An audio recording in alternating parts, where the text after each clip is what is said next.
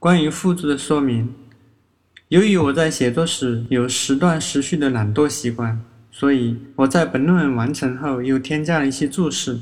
这些注释有时与文章主题相去甚远，与文章放在一起可能会妨碍阅读，所以我将它们放在了文章末尾。在文章正文中，我尽可能保持行文简练。